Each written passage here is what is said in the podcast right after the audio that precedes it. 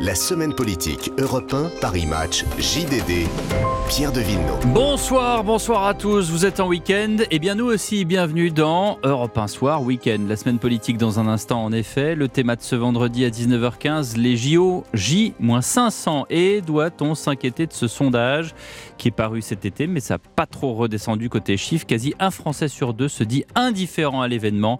Le vice-président d'Opinionway, Bruno Jambard, nous en parlera tout à l'heure. 19h30, les grands témoins de l'actualité.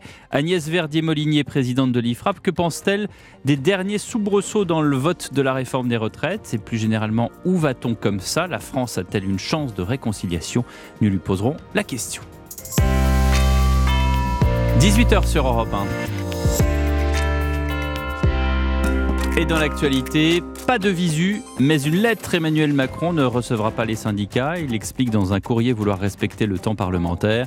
Interrogé sur un éventuel 49-3 pour faire passer la réforme, le président répond ne pas vouloir faire de politique fiction. Nous l'entendrons dans le début de la semaine politique. Au Sénat, le gouvernement a décidé de recourir au vote bloqué pour contourner l'opposition et son obstruction, comme le dit le ministre du Travail. Les sénateurs vont donc devoir se prononcer par un seul vote sur l'ensemble du texte. La CGT Énergie dénonce un 49.3 déguisé et met en garde contre une escalade de la colère. Les raffineurs, en tout cas, ont reconduit jusqu'à jeudi prochain, 21h, leur mouvement. Le Royaume-Uni va augmenter sa contribution financière pour lutter contre l'immigration illégale. 543 millions d'euros sur trois ans, annonce à l'issue de ce sommet franco-britannique avec Emmanuel Macron qui a reçu Rishi Sunak. Après le Premier ministre britannique, c'est le roi d'Angleterre qui sera à Paris à la fin du mois. Charles III a choisi la France pour sa première visite d'État. Pas d'indice d'un mobile terroriste, c'est ce qu'assure le procureur après la fusillade qui a fait huit morts hier dans un centre de témoins de Jéhovah à Hambourg, en Allemagne. L'auteur présumé de l'attaque s'est donné la mort. Pierre Palmade va-t-il aller en prison? La justice se prononcera mardi prochain sur l'éventuel retour en détention de l'humoriste, remis en liberté cette semaine. Victime d'un AVC, il est toujours hospitalisé. Le PSG est candidat au rachat du Stade de France. Le, club de la capitale va répondre à l'appel d'offres lancé par l'État. Le Stade de France est estimé à 600 millions d'euros. Le foot avec la 27e journée de Ligue 1 qui commence ce soir. Lille-Lyon à l'affiche, match à suivre en direct dès 21h. Europe 1 Sport qui commence à 20h. Et puis la Fédération internationale d'escrime qui euh, se prononce aujourd'hui en faveur d'un retour des athlètes russes et bélarusses en compétition. On l'a appris tout à l'heure. Qu'est-ce que vous voulez? Vous voulez quoi? Vous voulez recommencer? Vous voulez ma tête comme votre collègue? Je ne vais pas passer mon temps à parler de ça non plus. Non, non, bien sûr. Une fois, c'est une histoire de poil, quoi. Et forcément, euh, la tension va monter. Je suis révolté contre le traitement. Qu'est-ce que vous attendez De le tuer? Vous passez ça bien en longueur, hein, en espérant qu'on se bouffe entre nous. Ce que vous faites est moralement répugnant. La semaine politique Europe 1, Paris Match, JDD, Pierre de Villeneuve. La semaine politique avec autour de moi ce soir François Delabarre. Bonsoir. Salut Pierre. Grand reporter à Paris Match. Bonsoir à Lomique Guillot. Bonsoir Pierre. Rédacteur en chef du JDD Magazine. Et bonsoir à Alexandre Chauveau. Bonsoir. Du service politique d'Europe 1. Il ne s'était pas exprimé depuis plusieurs semaines. On va d'ailleurs le voir dans quelques minutes avec euh, ses détracteurs qui en profitaient euh, depuis quelques jours pour critiquer son absence dans le débat. Emmanuel Macron, cet après-midi, après avoir, comme je vous le disais, reçu Rishi Sunak, le Premier ministre britannique, a commenté les derniers épisodes et surtout le tout dernier de la réforme des retraites, son cheminement dans le chemin parlementaire. Écoutez le président, c'était pas plus tard que tout à l'heure. Dans le contexte de la réforme des retraites, je ne ferai pas ici de politique fiction parce que ce n'est pas mon rôle. Il y a eu un temps de négociation syndicale, il y a ensuite eu un temps de travail de l'exécutif, il y a ensuite le temps parlementaire à l'Assemblée puis maintenant au Sénat. Il faut respecter euh, ce temps parlementaire sans euh, faire quelque fiction que ce soit. Et ensuite, euh, il se trouve que le Parlement suivra les termes de notre Constitution pour qu'un texte législatif puisse aller à son terme ni plus ni moins. Et, cela dans le, un climat de, de, calme, de respect des accords et des désaccords, mais avec aussi le sens des responsabilités dans le contexte qui est le nôtre. Suivre les textes de, le- de la Constitution, ça en dit long, on va en parler dans un instant, car celui qui a sifflé la fin de partie au Sénat, c'est Olivier Dussopt. Le ministre du Travail a actionné ce qu'en droit constitutionnel on appelle le vote bloqué, l'article 44 alinéa 3 de la Constitution, qui permet de faire voter le texte plus vite et d'éviter l'obstruction parlementaire. À chaque article, malgré euh, des discussions de fond, malgré des avancées portées euh, par la Commission, bien sûr, nous le regrettons, mais l'obstruction est devenue un choix méthodique et répété des groupes d'opposition. Je pense euh, aux séries d'amendements identiques ou analogues, avec des déclinaisons de professions, avec des déclinaisons d'institutions à concerter, avec des déclinaisons de dates, lorsque les sous-amendements n'ont comme seul objet que de décaler d'un jour, puis de deux jours, puis de trois jours, puis de quatre jours, la date de remise d'un rapport lui-même demandé par un parlementaire d'un groupe d'opposition, cela caractérise une obstruction méthodique et une volonté de priver le Sénat de sa capacité à délibérer et à se prononcer dans la clarté pour dire qui soutient et qui ne soutient pas les dispositions qui sont proposées. C'est la raison pour laquelle, en application de l'article 44 alinéa 3 de la Constitution et de l'article 42 alinéa 9 du règlement du Sénat, le gouvernement demande à votre Assemblée de se prononcer par un vote unique sur l'ensemble du texte, ainsi que sur les articles 9 à 20, mais en précisant que cette annonce ne remet pas en cause ce qui a déjà été examiné et adopté à l'article 9 avant la suspension de séance. Alors, ce qui est assez amusant, va faire une petite pause là, parce qu'il y a d'autres sons que je voulais faire entendre, notamment les réactions de, Patrick Caner et de, Bruno Retailleau à, à ce qu'a dit Olivier Dussopt, c'est qu'au mo- au moment où il dit euh, c'est la raison pour laquelle, selon l'article 44 alinéa 3, à l'Assemblée nationale, vous auriez eu des huées, des, euh, des, des, des indignations, des, des cris, des hurlements, etc. Là, vous avez un espèce de petit brouhaha.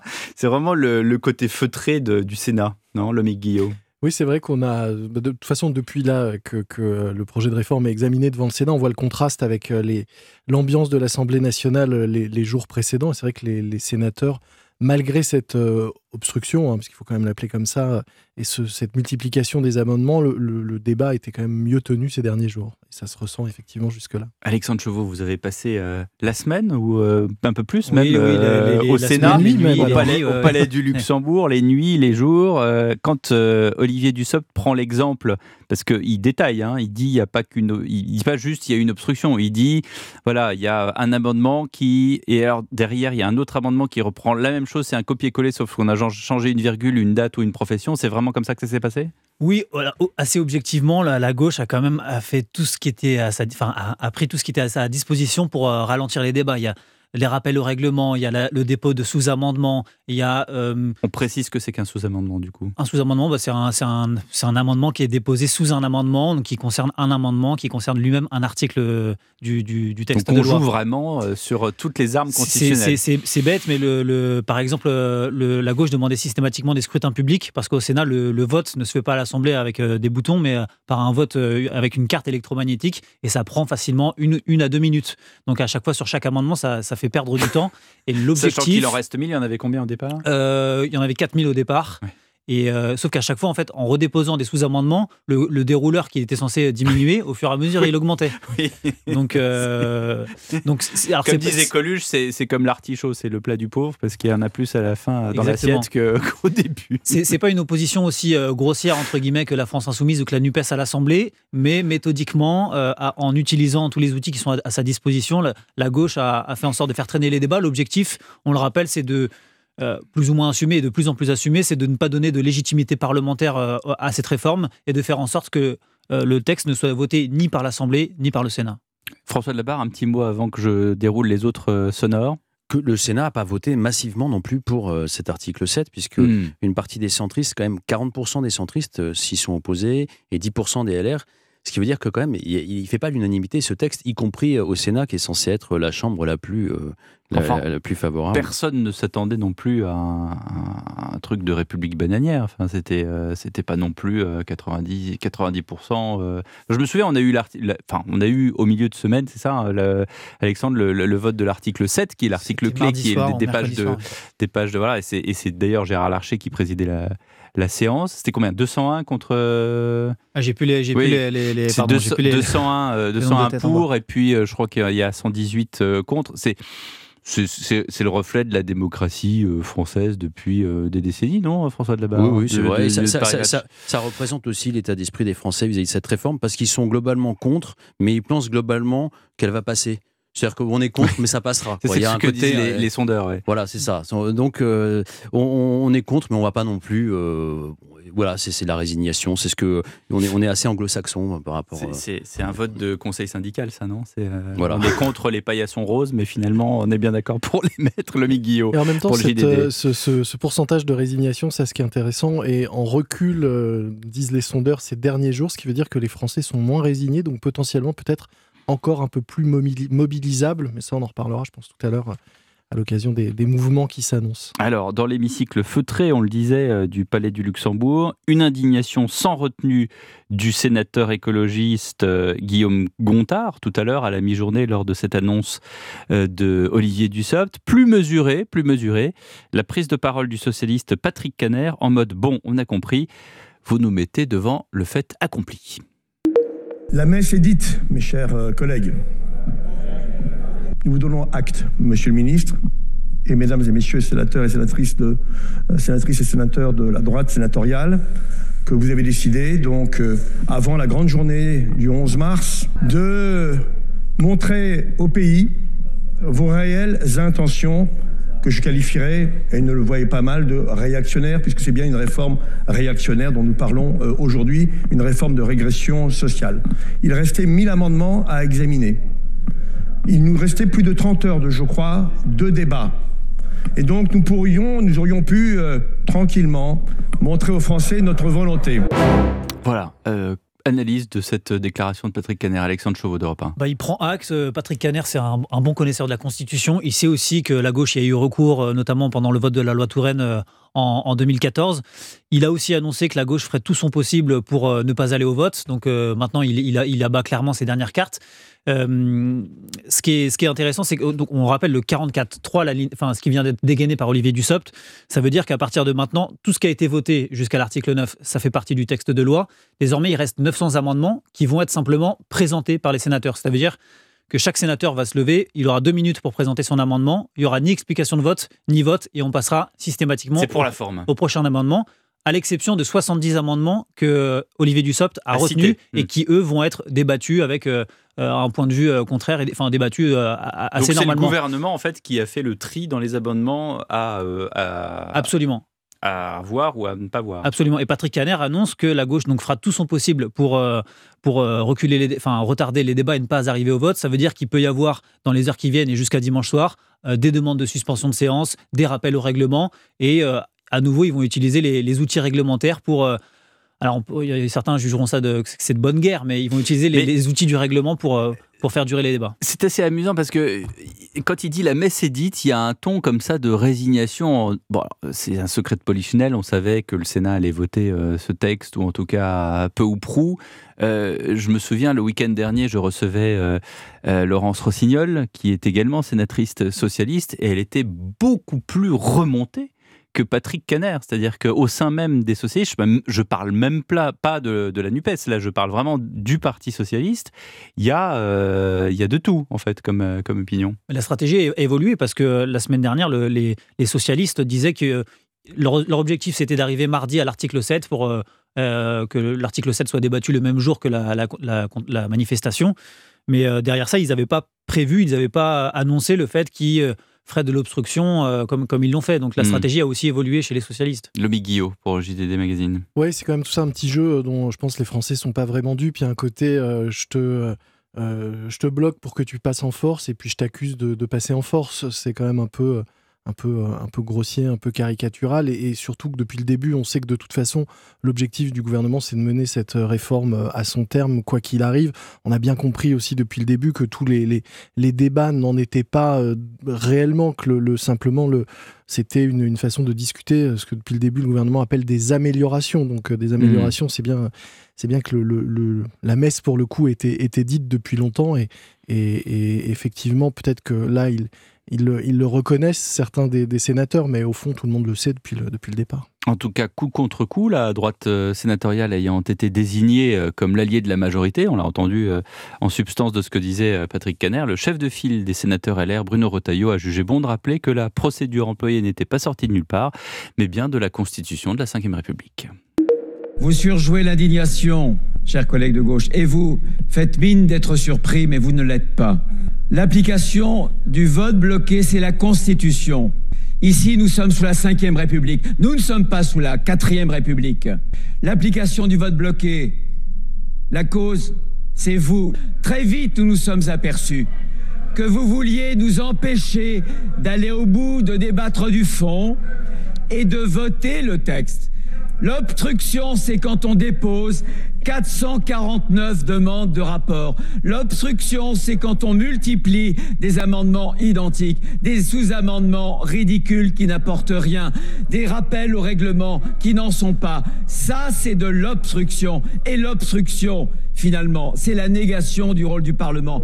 C'est amusant parce que chacun est dans son rôle. On a Retailleau qui dit euh, l'obstruction, c'est vous, donc le 44-3, c'est de votre faute. Et puis de l'autre côté, on a les syndicats, euh, euh, CFDT, CGT en tête, qui disent non mais le blocage, c'est vous, c'est vous le gouvernement, c'est parce qu'il y a cette réforme. C'est-à-dire que on a chacun, chacun est dans son rôle. Et pendant ce temps, effectivement, vous le disiez, Alexandre Chauveau d'Europe 1, il y a dans tout ça un Emmanuel Macron qui, dans la sémantique qu'on lui connaît, si on décrypte entre les lignes, nous dit clairement qu'on va à nouveau utiliser un article de la Constitution pour faire passer la réforme on a compris le, lequel, euh, duquel il s'agissait. Bah oui, parce que du moins dans, le sonore qu'on a entendu tout à l'heure, il laisse euh, à minima la porte grande ouverte euh, au, au 49.3. Il faut rappeler que si ce projet de loi est inclus dans un...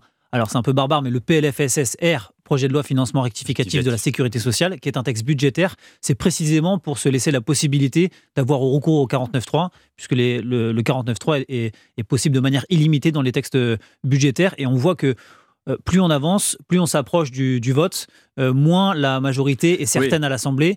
Euh, la majorité, enfin, ensemble, Renaissance, Horizon, Modem se fissure. Les LR, leur position est complètement illisible. Et Elisabeth Borne ne veut pas, enfin, elle ne prendra pas le risque d'aller au vote si elle, elle n'est pas certaine d'avoir la majorité. Face à ça, qu'est-ce qui reste comme solution? Bah, Typiquement le 49-3 qui serait qui fait partie de la Constitution, mais qui serait très lourd à payer politiquement. Même si à la fois les opposants à la majorité, même si à la fois euh, les constitutionnalistes, euh, les observateurs politiques ont dit, euh, d'accord, c'est justement, c'est parce que c'est un PLFSS de surcroît rectificatif qu'il est étonnant de faire passer une réforme aussi structurelle que la réforme des retraites par l'intermédiaire de ce PLFSS rectificatif. Et d'une certaine manière, euh, voilà, on se souvient de ce que disait euh, en off euh, Laurent Fabius à la majorité en disant moi je veux un vote en première lecture à l'Assemblée, sinon je suis pas d'accord.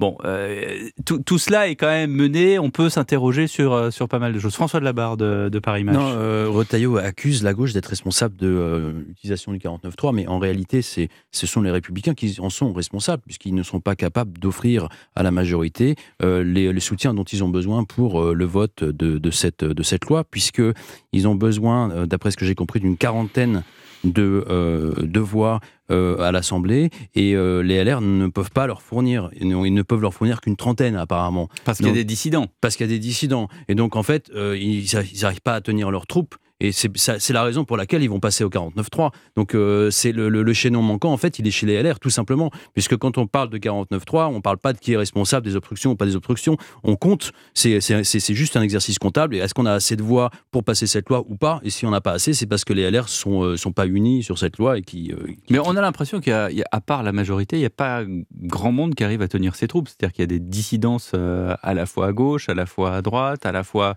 on n'en parle pas, mais dans la France insoumise, et on les a vus notamment lors du, du CAC c'est difficile de tenir son troupeau, si j'ose dire. Hein, il, y a, un groupe qui, qui, est uni, c'est Rassemblement National. Il y a un chef, une ligne. Mmh. Effectivement, après, tous les autres, euh, on voit que parmi la NUPES, il y a des dissensions. Au sein de la France Insoumise même, il y a des dissensions. Les pro-Mélenchon, les, ceux qui ont été éjectés du, bureau politique, les pro-Quatennens, les anti-Quatennens.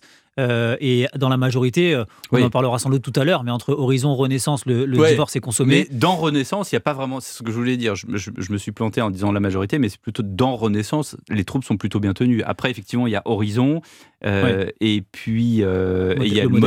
Modem et Mm. l'UDI qui comptent aussi avec eux. Mais Bon. Renaissance, dans la configuration actuelle, ils sont Mm. rien sans le modem et Horizon. Ah voilà. Déjà qu'à à 3, ils sont 250, alors que la majorité des- est à 289. Donc juste Renaissance, ils, ils, ils sont, ils peuvent rien faire sans, sans leur, euh, leur partenaire. Le mec Guillaume pour le Après, pour euh, Retailleau, je suis pas sûr qu'ils ne tiennent pas forcément ses troupes. Il y a peut-être aussi euh, qu'il cherche encore à négocier, obtenir des choses. Il avait une formule plutôt amusante, je Mhm. trouve, sur le, le- le choix. Il disait que le, le gouvernement là, allait avoir le, le choix entre la, la roulette russe, c'est-à-dire le vote, ou la grosse Bertha, c'est-à-dire le, le 49-3. Et sur le côté roulette russe, il laissait quand même un petit peu entendre que euh, tout dépendait euh, justement du, du- du comptage, du nombre euh, de voix LR qu'il pourrait rallier. Et, et- et derrière, on, on entendait, il me semble, cette idée d'essayer d'obtenir encore euh, euh, peut-être euh, quelques, quelques gestes ou quelque chose du, gouvernement, sur quoi il se fait quand même, j'imagine, des illusions, puisque dans le, texte d'Emmanuel Macron, on sentait bien que la décision du, du président de la République était assez claire sur le fait et le constat qu'ils étaient arrivés à un désaccord et qu'il allait de toute façon, lui, aller au bout quoi qu'il arrive, et effectivement, sans doute, grâce au 49.3. Donc on arrive à, cet épilogue en fait du, du texte sur les retraites euh, au Sénat. hein. Vous l'avez dit Alexandre Chauveau, il y a une série d'amendements qui vont être euh, examinés, tout particulièrement puisque ce sont ceux qui ont été énoncés à la tribune par le ministre du Travail Olivier Dussopt. La présidente qui siégeait aujourd'hui, Nathalie Delattre, tout comme Gérard Larcher lui-même sur Europe 1 hier matin, disait que les 1000 amendements, enfin 900, pardon, un peu euh, entre 900 et 1000 euh, qui restaient, allaient bien être vus jusqu'au bout. En tous les cas, nous allons, nous allons tout faire pour qu'il aille.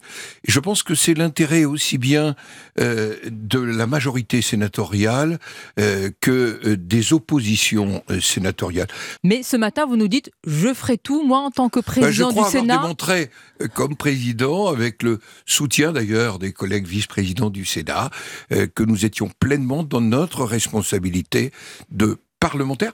On a une responsabilité d'autant plus grande que l'Assemblée nationale s'est arrêtée à l'article 2. Vous êtes en train de me dire que la maison Sénat est tenue. Je ne sais pas si la maison Sénat est tenue. Comment vous je le pense- diriez Avec quel mot alors Je disais que le Sénat est en responsabilité. Par rapport à En responsabilité. Bon, voilà, en responsabilité. Alors, du coup, euh, on a du mal à savoir, est-ce que euh, Gérard Larcher, du coup, il a une obligation de moyens ou une obligation de résultat, si on veut rester dans les termes juridiques? L'ami Guillaume.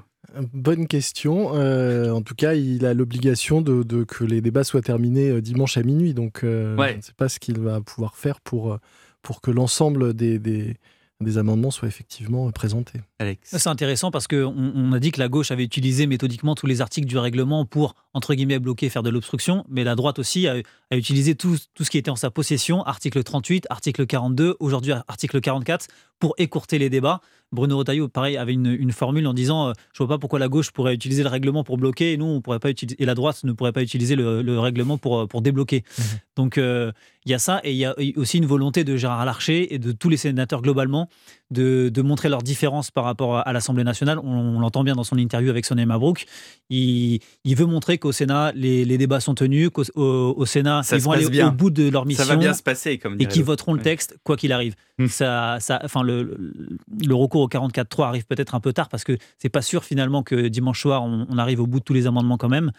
Mais Bah, il, en a, il en a repris 70 du SOP, c'est ça? Oui, mais il y a- quand même les 900 amendements dont je vous parlais tout à l'heure qui vont être présentés Non, mais- et qui, à raison de deux minutes par amendement, ça, ça peut prendre du temps. Ça dépend comment, euh, si on continue le vote à main levée ou s'il y en a qui réclament la Bah carte non, parce qu'il y aura pas de vote. Non, Ils mais je sais sans bien. vote. Bah Ouais. oui. François de la Barre pour euh, Paris Match. Non, mais en fait, euh, ce qui est, ce qui est amusant dans tout ce jeu, c'est euh, c'est l'hypocrisie. Est-ce que j'ai lu euh, Daniel Obono qui parlait de l'inflation législative Alors, elle parlait à, à propos d'un autre sujet, mais elle, elle, On va y elle- elle venir. s'est critiquée l'inflation législative. Et euh, le- les NUPES sont les premiers à justement avoir démontré qu'ils étaient capables de, de, de, de se donner au jeu de l'inflation législative. Donc, euh, c'est tout le monde joue. Oui. euh, enfin, on a à peu près l'éventail de tout l'attirail qui existe de, jeux parlementaires avec cette, avec cette réforme. Il faut revoir le bon côté des choses, c'est-à-dire que les gens qui nous écoutent et qui connaissent pas très bien le droit constitutionnel, maintenant vont le, vont le connaître vraiment de, de A à Z. 18h23, une première euh, pause dans cette semaine politique JDD Paris Match Europe 1. On revient dans un instant et on parlera notamment de cette euh, mobilisation qui a lieu quand même demain, Sénat ou pas Sénat, euh, ministre du Travail ou pas. En tout cas, cette mobilisation est là, elle est prévue, on écoutera les syndicalistes. À tout de suite.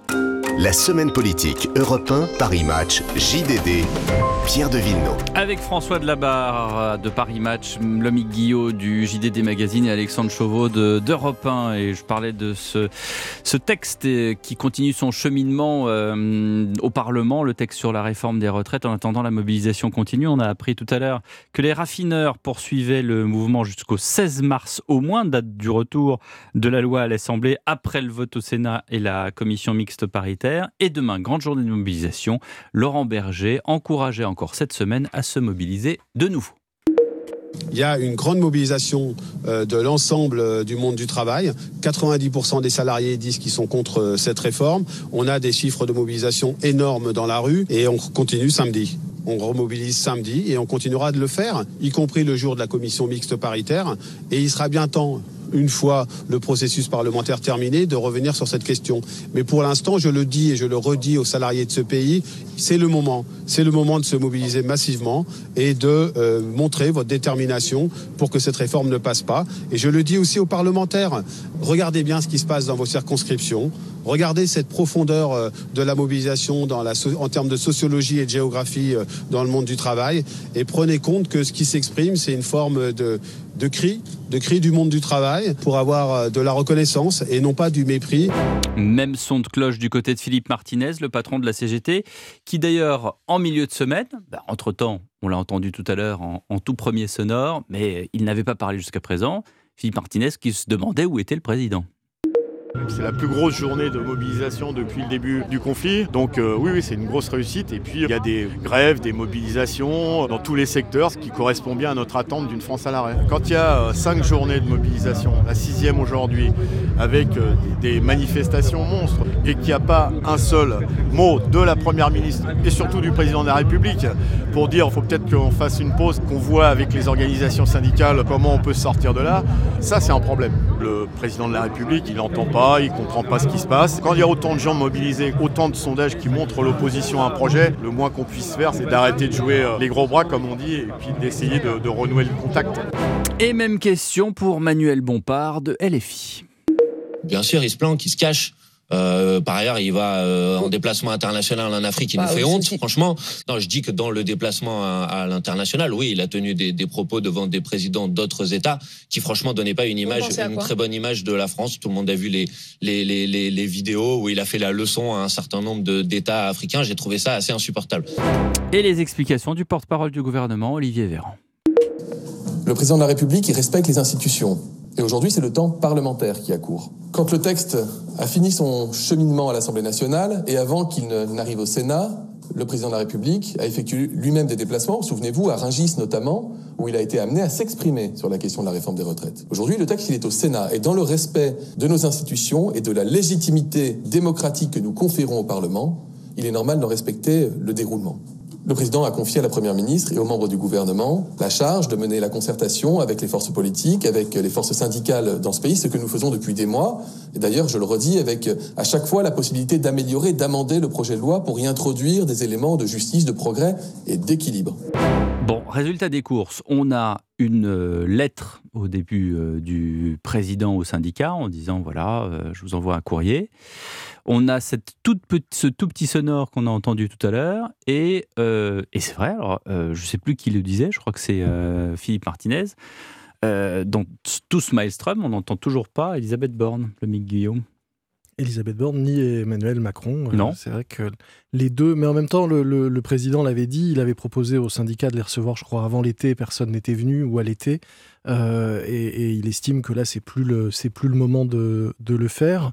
Euh, après, c'est vrai que là, aujourd'hui, enfin, on pourrait dire, il, il a l'air de, reconnaître qu'il y a une inquiétude et, euh, de dire qu'il l'entend, mais je pense pas que ce sera suffisant. Mais euh, c'est- assez amusant, Alexandre Chauveau, avec votre, avec tout le service politique d'Europe 1, vous avez l'habitude de suivre le, président. C'est beaucoup, euh, euh, euh, allons bon, Arthur Delaborde qui, euh, qui, suit euh, la majorité et notamment qui a suivi le, président. Mais on ne sait pas si c'est ce fameux syndrome du bon élève qu'a Emmanuel Macron qui se dit bon bah finalement je vais parler parce que il a tellement besoin de toujours tout expliquer ou est-ce que c'est un encouragement à en finir entre guillemets avec ce texte sur la réforme des retraites parce que bon faut passer à autre chose puis en attendant il y a la loi de l'immigration qui va arriver derrière.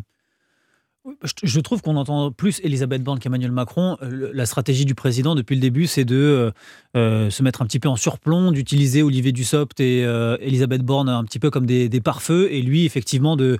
Bah, Olivier Dussopt, là, il a été utilisé en tant que pare-feu. hein. Ah Je bah. pense qu'il a fini en slip. euh, Et pas qu'un peu. enfin, Elisabeth Borne euh, également, elle, elle- elle prend quand même la parole souvent à l'Assemblée. Elle a répondu lors d'un déplacement hier. euh, je, je ne sais, je ne sais plus où c'était. Mais, mais oui, Emmanuel Macron se place un peu en, en surplomb. Après, est-ce qu'il doit intervenir à, l'issue de chaque manifestation? Il y en a eu six pour l'instant. Je- je- J'en suis pas convaincu. Lui, voilà, il, préfère laisser euh, payer le poids politique à, Olivier Dussopt et Elisabeth Borne plutôt que plutôt qu'à lui. Il se projette déjà euh, dans l'avenir. On lit euh, ce matin dans les colonnes du Parisien qu'il a prévu de prendre la parole pour lancer une nouvelle séquence. Il faudra voir comment celle-là déjà se termine, parce que si ça va au 49-3, ça pourrait, un, ren- renforcer la mobilisation dans la rue, euh, deux, déclencher une motion de censure qui, pourquoi pas, pourrait éventuellement renverser le gouvernement si les, les républicains venaient à, à- à la voter. Donc, euh, avant de, de, de lancer une nouvelle séquence, il faudrait déjà clore celle-là. Moi, je suis assez surpris qu'ils ne prennent pas la parole avant le vote à l'Assemblée.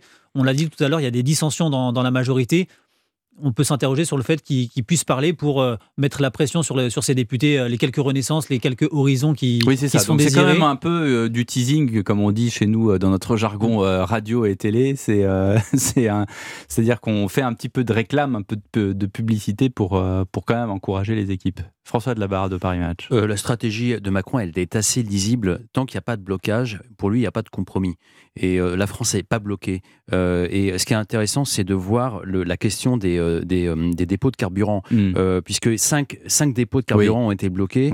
À Marseille, c'était une préoccupation. Il en reste toujours quatre, hein. Et il en reste quatre. Mais euh, la France n'est pas bloquée et on n'est pas dans la situation dans laquelle on était quand les, au moment des grèves chez Total. Mm. Et donc, quand il y a un, un problème dans une société privée Mhm. euh, par rapport à des salaires, là, il y a une capacité de mobilisation qui est importante. Mais là, sur le- la réforme des retraites, ben, il n'y a pas la même capacité. C'est-à-dire qu'ils surfent euh, un peu dessus en se disant bon finalement c'est euh, le cas n'est pas désespéré. bah, C'est grave il- mais il pas ne- en fait, il n'y a, pas de mobilisation suffisante pour bloquer les, les, les dépôts de carburant, ce qui fait qu'il y a toujours de l'essence aujourd'hui dans les, dans les stations-service. Alors peut-être qu'ils jouent avec le feu, mais en attendant, la, la- la mobilisation, même si elle est forte en nombre de personnes, le taux de grévistes a baissé en- entre, entre fin janvier et, euh, et, et- et- et mardi dernier. Euh, un peu moins de cheminots, un peu moins dans la fonction publique, euh, des chiffres sont sortis.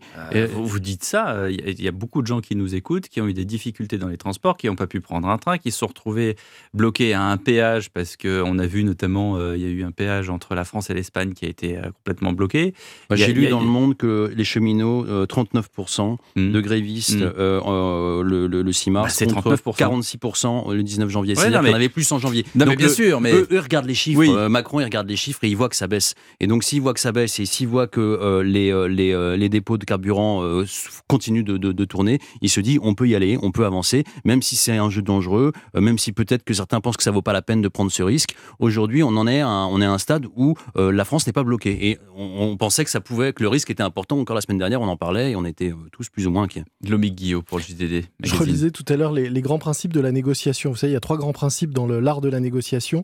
Il y a le rapport de force, la coopération et la compétition. Euh, la coopération, c'est quand on a des intérêts communs. C'est ce qui se passe euh, euh, éventuellement au Parlement avec LR. hein, on cherche un accord. La compétition, eh ben, c'est quand on campe sur ses positions, qu'on cherche à marchander et qu'éventuellement on, on passe en force. Mhm. Et le rapport de force, eh bien, c'est quand on a une majorité écrasante, ce qui n'est pas le cas là, du président euh, au Parlement, ou quand il y a du monde dans la rue. Et là, le rapport de force marche pas euh, non plus. Donc on voit bien que dans toutes ces, ces- ces trois possibilités de négociation, la seule qui reste aujourd'hui, c'est le passage en force et c'est vers quoi on, on semble aller. Et c'est euh, vers quoi on semble aller On l'a entendu plus ou moins, on avait décrypté le sonore d'Emmanuel Macron en tout début d'émission avec Alexandre Chauveau. On va se retrouver dans un instant pour la semaine politique. Euh, notez que vous pouvez également écouter l'ensemble des programmes d'Europe 1, notamment le CLAP, l'émission qui raconte le cinéma aux auditeurs d'Europe 1, 17h-18h. Chaque samedi, Laurie Choleva passe en revue toute l'actualité du cinéma, les dernières sorties de films, les tournages, en compagnie d'invités exceptionnels. Demain, elle recevra Géraldine Nakache à l'affiche du euh, film mercredi Toi non plus, tu n'as rien vu. 18h37, dans un instant, la suite de la semaine politique. À tout de suite. La semaine politique Europe 1, Paris Match, JDD, Pierre de. Ouais, toujours en compagnie d'Alexandre Chauveau d'Europe 1, de François Delabarre de Paris Match et de Lomic Guillot, le rédacteur en chef du JDD Magazine, avec Salman Rushdie en euh, couverture de ce dernier numéro. L'autre sujet de cette semaine, c'est bien sûr le bras d'honneur, les bras d'honneur du garde des Sceaux, Éric Dupont-Moretti, en plein milieu de l'hémicycle de l'Assemblée nationale. Tout commence par l'examen de la proposition de loi d'Aurore Berger qui consiste à rendre automatiquement inéligible tout élu auteur de violences conjugales, sauf qu'Aurore Berger avait besoin de toutes les voix de la Macronie, on va en parler. Et l'opposition raillait déjà, dénonçait l'instrumentalisation d'Aurore Berger suite à l'affaire Quatennens. Écoutez la députée Berger à la tribune, qui notamment s'énerve contre l'insoumise Danielle Obono.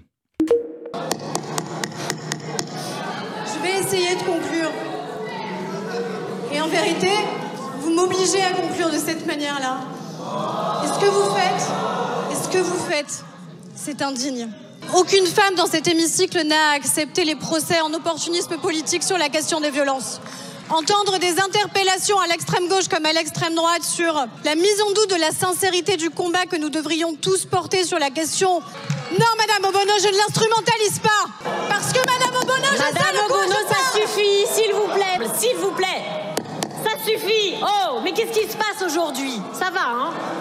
Voilà, la présidente de, de la séance qui était également présente pour euh, la suite et notamment les fameux bras d'honneur. Là-dessus, Olivier Marlex en profite pour railler sur les différentes condamnations qui ont eu lieu dans la Macronie. Alors, hein, c'est un véritable chapelet. Je vous cite euh, oralement ce qu'il a dit. Alors, pas tout, mais voilà, avant de nous présenter ce texte, Madame Berger, votre majorité aurait gagné, je crois, à, à s'offrir une séance d'introspection sur le thème qui n'a jamais péché? lui jette la première pierre. On écoute, on écoute Olivier Marlex.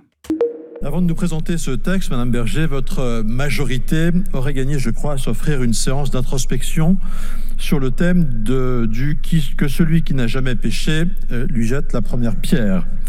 Il faut dire que vous avez de quoi faire en la matière.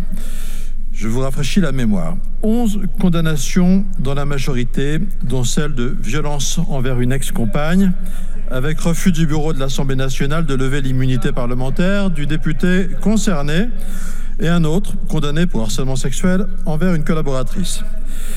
Huit mises en examen, dont celle du secrétaire général de la présidence de la République, excusé du peu, et, pardon, euh, monsieur le garde, celle du garde des Sceaux, accusé l'un et l'autre de prise illégale d'intérêt.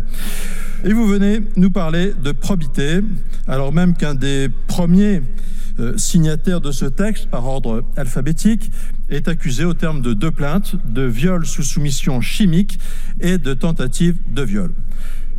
Beau bilan. Voilà, beau bilan. Et euh, évidemment, le, comment dirais-je, l'intervention d'Olivier Marlex continue.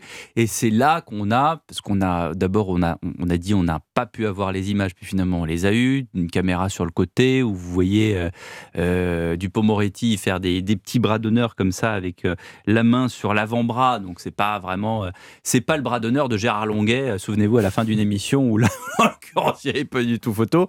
Bref, en tout cas, il y a, il y a cet incident, il y a des, je parle sous votre contrôle, Alexandre Chauveau, vous étiez au Sénat, mais enfin, on vous, avez- on vous a rapporté les choses dans votre, service politique. Il y a, euh, comment dirais-je, des, euh, d'autres euh, députés qui disent, regardez, il a fait un bras d'honneur. Et euh, tout cela fait que bah, euh, Éric Dupont-Moretti prend la parole, doit s'expliquer. Euh, il s'explique, mais pendant qu'il s'explique, et vous allez l'entendre, la, la présidente de séance, qui n'avait pas vu les, les petits bras d'honneur dont je parlais, euh, découvre. On écoute. Maintenant, il n'y a pas un bras d'honneur, il y en a deux, mais accompagnés de paroles à chaque fois, qui sont... Enfin, monsieur le, min- monsieur le ministre, vous de quoi vous parlez exactement? Vous avez fait deux bras d'honneur, c'est ce que vous êtes en train de dire à l'Assemblée? Alors oui, je vous demande effectivement de dit- préciser vos propos parce que si c'est le cas, ça n'est absolument pas admissible. Alors je vous laisse finir vos propos. Vous n'avez pas à faire des bras d'honneur dans l'enceinte de l'Assemblée nationale, monsieur le ministre. J'ai dit, madame, Alors finissez vos propos qu'on comprenne ce que vous. J'ai dit, madame, j'ai dit, madame, bras d'honneur à la présomption d'innocence, je l'ai dit deux fois. Je suspends la séance. Bon, voilà, on a raccourci évidemment parce que le- ça s'étend quand même assez longtemps. Euh, euh, la présidente euh, euh, qui, de l'Assemblée ne, ne comprend pas ce qui se passe. C'est totalement inouï ça comme, euh, comme séquence, euh, le Mick Guillot. Ah oui, c'est dingue. Alors, elle suspend parce qu'elle peut pas faire grand chose, Bah non. puisqu'il n'est pas député, elle peut pas le, le- le sanctionner. Mais c'est vrai que la, la séquence est, est dingue. Et encore à ce moment-là, on n'avait pas vu les images. Donc euh, c'est vrai que quand il dit qu'il a fait deux bras d'honneur, bon, ce sont des, des- des avant-bras d'honneur. En réalité, il en, a, il en a fait trois en plus. Mais euh, oui, après, je sais pas si, si euh, malgré tout, par le passé, il n'y a pas eu d'autres gestes euh, déplacés. Si là, on n'a pas non plus un petit un effet de loupe avec, euh, avec ces regards braqués en permanence désormais sur, sur l'Assemblée, ces caméras qui filment tout. Mais euh, ça n'excuse évidemment pas le, le, le- le geste. Mais c'est vrai que c'est une situation qui semble totalement hallucinante. Alexandre Chauveau d'Europe 1. Je suis assez d'accord avec ce qui vient d'être dit. Euh, évidemment qu'il n'a pas à le faire. Après, euh, honnêtement, je vais, enfin, on va pas jouer les, les vierges effarouchées. Quand on voit les images, euh, il tapote à peine son, son avant-bras avec euh, sa, sa main gauche. Bon, on décortique le geste, mais on en est là. Euh, quand il dit qu'il qu'il- qu'il- qu'il a fait ce geste en, en- en pensant à la- au fait que Olivier Marlex ne respecterait pas la présomption d'innocence, ça s'entend aussi. Euh, ce qui, enfin, moi, je suis pas choqué outre mesure. Ce qui est, ce qui est problématique, c'est que euh, Éric Dupont-Moretti fait partie de ces, de ces hommes politiques qui ont l'indignation facile, et on n'a pas de mal à imaginer que si un député du Rassemblement national ou de la France insoumise euh, avait fait ce geste, il en aurait fait des tonnes sur les brevets de républicanité, l'exemplarité et le et l'appartenance au, au- au cercle républicain.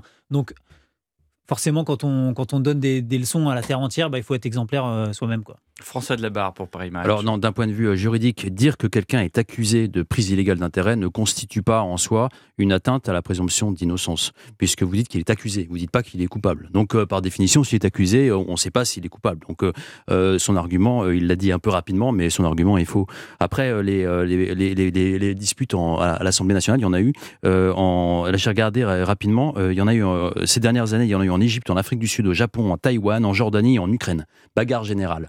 Bon, ça, Bah, c'est en des trucs Italie. qu'on aime En bien. En Italie, il y en a ils eu se aussi. foutent sur la gueule pratiquement euh, pas à chaque, chaque séance. Bon, Il y a eu une époque quand même dans les années 90 moi, euh, Oui, où, c'était l'opération main propre, oui, parce qu'ils finissaient en prison. ça, bah c'était, oui. c'était, et, les bagarres ukrainiennes en, en 2012 étaient, étaient, étaient vraiment, étaient vraiment impressionnantes. Alors il y en a eu en France en 1921, le 11 janvier 1921, c'est un peu vieux, et c'est un, un député communiste qui a frappé Léon Daudet et euh, qui a riposté en lui assénant un coup de poing. Donc voilà, euh, ça fait partie de la vie parlementaire, euh, ces, échanges. La différence, c'est que, étant donné qu'on a affaire à un ministre, peut-être que il a, eu tort de, griller le crédit qu'il avait eu ces dernières semaines avec la réforme qu'il a apportée et qui était censée lui donner un peu plus de crédit auprès de, des magistrats. Est-ce qu'il y, a- un cas du y a- Est-ce que voilà, on connaît le personnage On l'a vu bien sûr avant qu'il rentre au gouvernement. On l'a vu dans les, dans les affaires. Il est à l'origine. Enfin, il a été un des avocats principaux dans l'affaire Doutreau et on sait comme euh, comme l'affaire a basculé. euh, bon, voilà. Euh, Il y a, il a une attitude. Il a une. euh, Est-ce qu'il s'est laissé aller? Est-ce qu'il a le Big Guillaume C'est un, un personnage du ouais, voilà. C'est vrai qu'on critique souvent. Je l'excuse pas, le- hein, mais bon. Les politiciens de métier, ceux dont euh, le métier euh, c'est de faire de la politique, mais là ça illustre aussi sans doute la difficulté pour les personnalités de la société civile d'intégrer euh, le- le- les codes, les comportements et, ce qu'on attend d'un ministre au sein de, l'Assemblée. En même temps, c'est sans doute ce qui fait sa force et son intérêt pour le gouvernement, l'intérêt d'avoir une telle personnalité en son sein. Mais malgré tout, on voit aussi les, limites parce que son bilan n'est pas forcément aussi euh, exceptionnel qu'on aurait pu euh, l'attendre ou que certains euh, l'espéraient. Euh, et, euh, et, euh, et il a sans doute du mal à s'intégrer euh, au sein même Hmm. euh, de, de- du gouvernement. On l'entend peu d'ailleurs, Alexandre Chauveau, d'Europe 1, euh, Dupont-Moretti. Enfin, il prend pas souvent la parole. On entend, on entend beaucoup euh, le porte-parole du gouvernement puisque c'est son rôle. On entend pas mal Bruno Le Maire. On entend Gabriel Attal. On entend... Oui, parce qu'on est aussi, on est aussi en On n'a pas de réforme. On va la voir là peut-être. pour y le coup, les- si le texte arrive. les états généraux de la, de la justice. Voilà. Euh, il fait pas partie des ministres qui seraient fragilisés euh, euh, en cas d'éventuel remaniement à, à l'issue de la réforme des retraites. Euh, pour revenir à ce que vous disiez, le, le gouvernement prend sa défense en disant que c'est un, un personnage entier. Bon, voilà. Ouais. Euh, après, ce qui est intéressant politiquement, c'est que ça intervient à un moment où, où Elisabeth Borne a particulièrement besoin des voix de la droite. Euh, ce bras d'honneur, il était destiné donc à, à Olivier Marlex. Et euh, ça, alors, d'une part, ça a déclenché le refus d'une partie des Républicains de voter la proposition de loi d'Aurore Berger. Mhm. Et deuxièmement, ça, ça met mal à l'aise Elisabeth Borne parce que euh, elle est, euh, elle les caresse dans le sens du poil depuis plusieurs semaines pour obtenir une à une euh, leur voix dans, la réforme des retraites. Et là, il y a un, de ces ministres qui, fait, qui leur fait un bras d'honneur.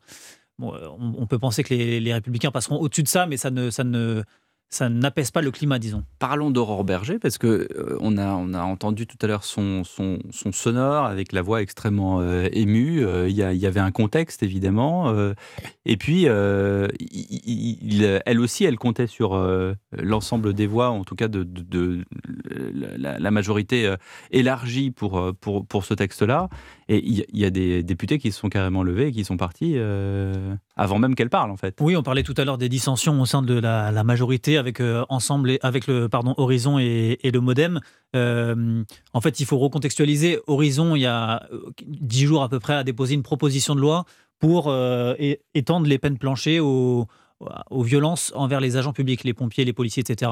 Euh, ça a été refusé net par euh, Renaissance et par le, gouvernement. Horizon l'a très mal pris et donc euh, euh, là, c'était un peu la réponse du berger à la bergère. Horizon s'est abstenu à même quitter l'hémicycle au moment du vote, un petit peu avant le vote, pour euh, ne, pas apporter ses voix à la proposition de loi de d'Aurore Berger, qui est euh, assez isolée. On a, en- enfin, au sein de son groupe, alors qu'elle est présidente, on a, on a vu cette semaine qu'elle avait euh, intimé l'ordre à, à- à tout son groupe de voter la réforme des retraites sous peine euh, d'exclusion.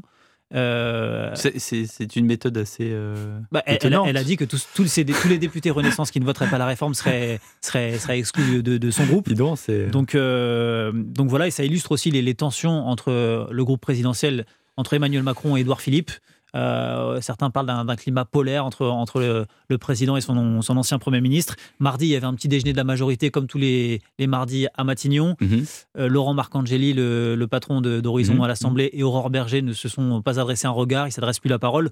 Donc, le, on le disait tout à l'heure, mais entre Horizon et, la, et Renaissance, la, la rupture semble commence à être consommée. Ouais. Euh, Il y a dans tout ça les Français. Il y a les Français qui assistent, qui pour certains se mobilisent. 70%, ça descend pas en dessous de 70%. 70% sont toujours contre euh, la euh, réforme des retraites. Euh, certains, beaucoup d'ailleurs, euh, les chiffres sont assez, euh, assez éloquents, euh, encouragent la mobilisation des, euh, des grévistes. Et on a euh, une assemblée, euh, euh, une majorité qui est décousue. euh, ça- Enfin, ça n'arrange rien. Un président qui s'absente, alors pour, pour les raisons qu'on sait, hein, c'est le président de la République qui s'absente et il a, il, a, une première ministre qui s'occupe des affaires intérieures. Mais le Guillot, c'est c'est assez. euh, euh, tout ça est un peu décousu. Oui, c'est vrai. Euh, D'ailleurs, ça se ressent dans, dans les sondages. hein. Je disais tout à l'heure, euh, moins 5% de, par rapport à- à- aux Français qui étaient résignés jusqu'à présent et qui pensaient que la, la réforme irait euh, euh, à, son terme. Et surtout, un autre chiffre intéressant d'un sondage de cet après-midi 57% des Français disent qu'ils aimeraient que la contestation se poursuive, même si la réforme est adoptée. Donc, euh, on se rend bien compte que. Pour euh, essayer on a l'impression qu'il y a- faire marche arrière. Voilà, Mm. qu'il y a, qu'il y a, euh, l- pas un front euh, uni et, et malgré euh, ce que dit euh, Emmanuel Macron euh, euh, sur euh, le fait qu'il Mm. ira euh, au bout, euh, on a l'impression qu'en face, le- le- les Français sont pas convaincus euh, et ont l'impression que le gouvernement peut encore euh, bouger ou que, en tout cas, ils peuvent l'obliger dans un fameux rapport de force à faire évoluer ses positions. Merci beaucoup à vous, Lomique Guillot. Merci François Delabarre. Merci, à vous, Alexandre Chauveau. On aura l'occasion justement de parler précisément de cela avec Agnès Verdier-Molinier, la présidente de l'IFRAP, qui sera notre euh, grand témoin de l'actualité tout à l'heure à 19h30. Et puis juste après le journal de 19h, les vendredis aujourd'hui, les JO, J-500. Est-ce que tout est prêt? Qu'en pensent les Français? S'intéressent-ils aux JO bah, C'est pas sûr. À tout de suite pour le journal de 19h.